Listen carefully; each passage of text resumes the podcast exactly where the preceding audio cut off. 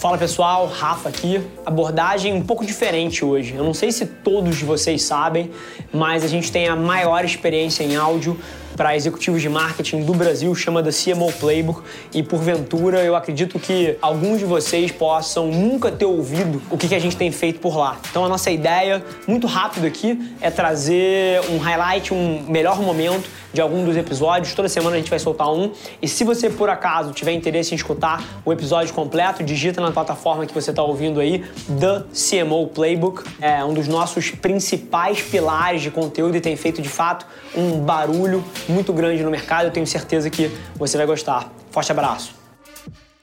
A história do Google e a sua história como executivo é curioso como permeia a evolução do consumidor e o papel do Google de estar à frente desse momento, sempre se antecipando aonde o consumidor está indo, né? Total. E, e, é bem complexo, não é uma coisa fácil de fazer. Falando parece óbvio, mas ela é muito complexa, porque além do consumidor mudar, ele tem muitas particularidades. O Brasil é gigantesco, gigantesco. Então, eu vou te dar um exemplo. A gente começou a ver toda a evolução de produto que estava sendo feita na busca do Google para buscas relacionadas a esportes, né? Então, quando tu busca um time, tu, não sei, tu torce pro Flamengo? Sou tricolor, Fluminense. Inclusive, tô de, de coração cheio aqui que o Fredão voltou.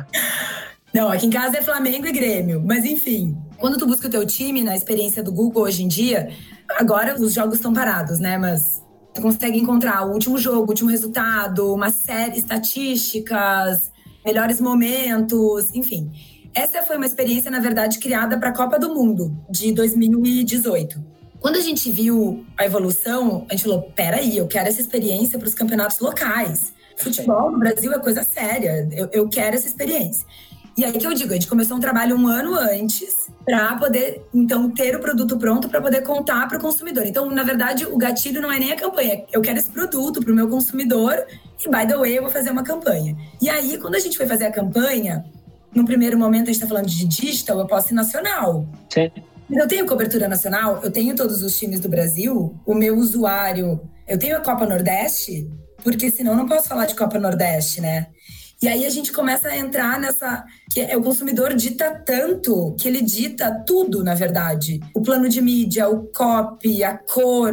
A gente fez todo um depara que é o produto do Google. Se tu olhar o unbox, que é a caixinha que entrega o resultado, ele tem a cor predominante do time. E a gente fez um fine tuning com o time de engenharia para garantir que para todos os times do Brasil que a cobertura representasse isso. E a gente levou isso para a campanha. Então toda a nossa campanha quando mostrava um time, eu sei que parece óbvio, mas são pequenos cuidados que dão garantir que o, o anúncio que eu estou entregando no Rio tá falando dos times do Rio. E isso é um mega trabalho. É um número infinito de banners, um número infinito de faces de out of home, um número infinito de vídeos, então, dá trabalho ser hyperlocal, seja no Brasil ou nos Brasis dentro do Brasil. Claro, sou só sorrisos aqui. Curioso, tá? primeiro eu vou fazer uma pequena previsão e logo depois eu vou pô, construir um pouquinho em cima do que você colocou. A previsão é o seguinte: a gente vai apontar para esse exato momento da nossa conversa aqui, que, que você chamou de ser hyperlocal, ser hyper relevant para o usuário, para o consumidor e o quanto ele dita porra, a, o teu criativo, o teu plano de mídia, o teu produto, a gente vai apontar para isso daqui daqui a cinco anos e as pessoas vão falar assim: caramba, os caras estavam falando disso em 2020. E para as pessoas que não entenderam o porquê que isso é eficaz, eu vou tentar dar uma versão de 15 segundos. Esse consumidor que você quer impactar, ele todos os dias ele está abrindo o celular dele e tomando na cara um algoritmo que hiperpersonaliza o que ele vê.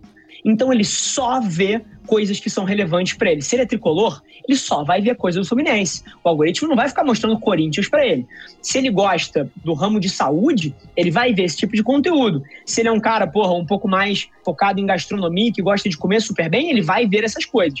E aí, na hora que a sua marca chega nesses mesmos espaços ou em outros, para esse consumidor que está habituado à hiperpersonalização, e você chega vanilla, você chega sem punch, você chega sem uma mensagem que cause identificação, você não tem a menor chance de ser relevante ali dentro. É como eu disse, é meio viciante, porque também tem vários níveis de conhecimento do consumidor no teu produto. Então Perfeito. é uma matriz bem complexa. Eu posso entregar uma campanha que fala uma peça, né? Muito básico, tipo busque pelo nome do seu time. Tu já faz busca pelo nome do time, tu vai dizer, não tô nem aí. Pra ti, eu deveria entregar uma que fala que tem vídeos highlights, na verdade, que talvez fosse uma coisa que tu não soubesse. É uma matemática bem complexa, isso diminuiu a nossa quantidade de campanhas, a gente faz menos, porém melhores, mais profundas, mais estruturadas.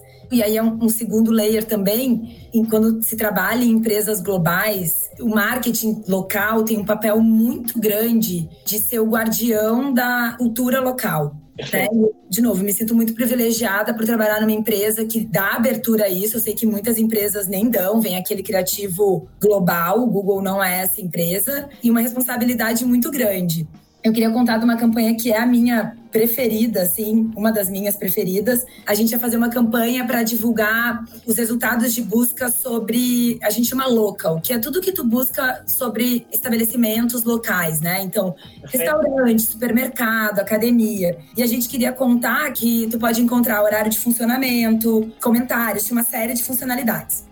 Ou seja, uma campanha sobre recomendação, né? E informações. E aí a gente falou, nossa, mas isso no Brasil é um pouco complicado, né? Porque a gente pergunta para amigo, né? Ou para alguém na rua, pro porteiro, pro moço da banca. Ô, oh, sabe onde fica o supermercado mais perto? Onde que é o restaurante? Como é que a gente vai falar para substituir esse comportamento pelo Google? Tá errado, sabe? Eu, eu, vou, eu Lauren, eu que estou fazendo essa campanha, talvez continue perguntando pro cara da banca, sabe?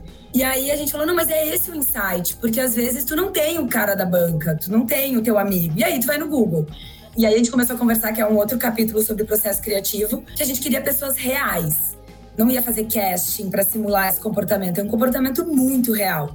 Então a gente gravou com pessoas reais no centro de São Paulo, em vários lugares, pedindo informação. E aí, no final da campanha, a gente falava: se não tem a Dona Odete, dá um Google. Mas vai na Dona Odete primeiro. Se não tiver ela, dá um Google. Você quer saber se tem algum restaurante bom? Tem. Tem pra lá, tem pra cá. Ou de lá, ou de cá. É tudo bom. Se você quiser quilo, tem quilo. Se você não quiser, é serve-serve. Quer saber sobre o restaurante e não tem a Tonodete? Dá um Google. E foi uma das nossas campanhas de maior sucesso, porque a gente validou um comportamento local, a gente não ignorou ele, com pessoas reais, não era falso, e mostrando que a tecnologia ela não elimina as pessoas, ela complementa. De novo, hyper local, com todos os sotaques, com todas as pessoas.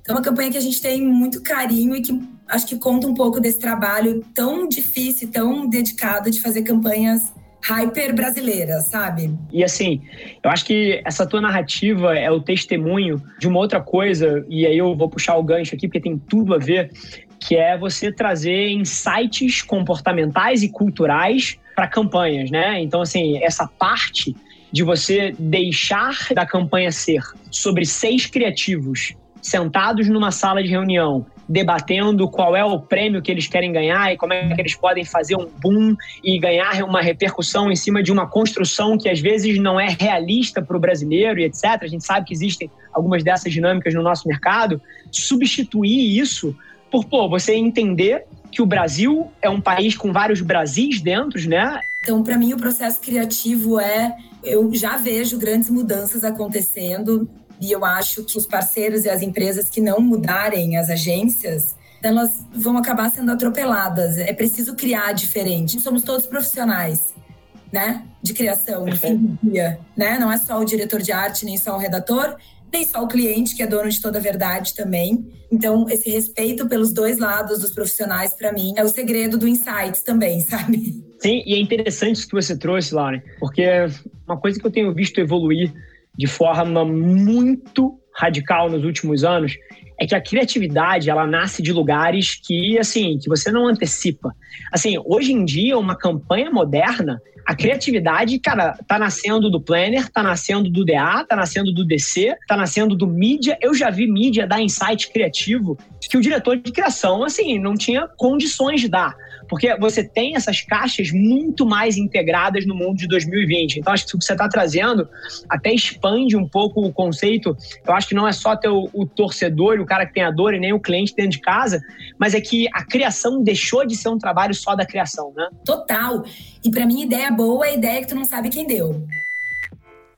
Bom, gente, super feliz que você ouviu esse trecho do The CMO Playbook, o podcast da Velar Media. Se você quiser ouvir o episódio na íntegra, é só você digitar no seu player, como eu falei, The CMO Playbook. Vai ser um prazer te receber lá na outra plataforma. Não esquece de se inscrever, sai episódio novo toda segunda-feira, trazendo um grande nome desse mercado para bater um papo comigo. E, sinceramente, independente de você trabalhar especificamente com marketing ou publicidade, eu tenho certeza que tem capacidade de agregar valor para qualquer executivo. Te espero lá. Um abraço.